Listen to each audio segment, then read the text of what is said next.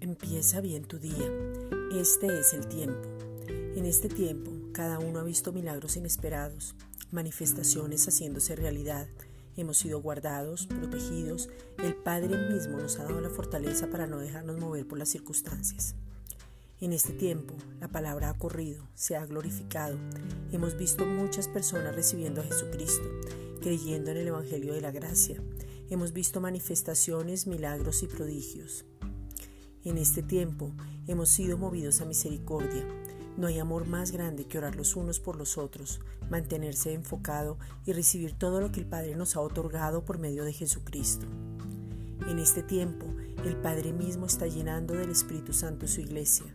Somos participantes de este gran avivamiento, somos los beneficiarios del pacto, dependemos de Él.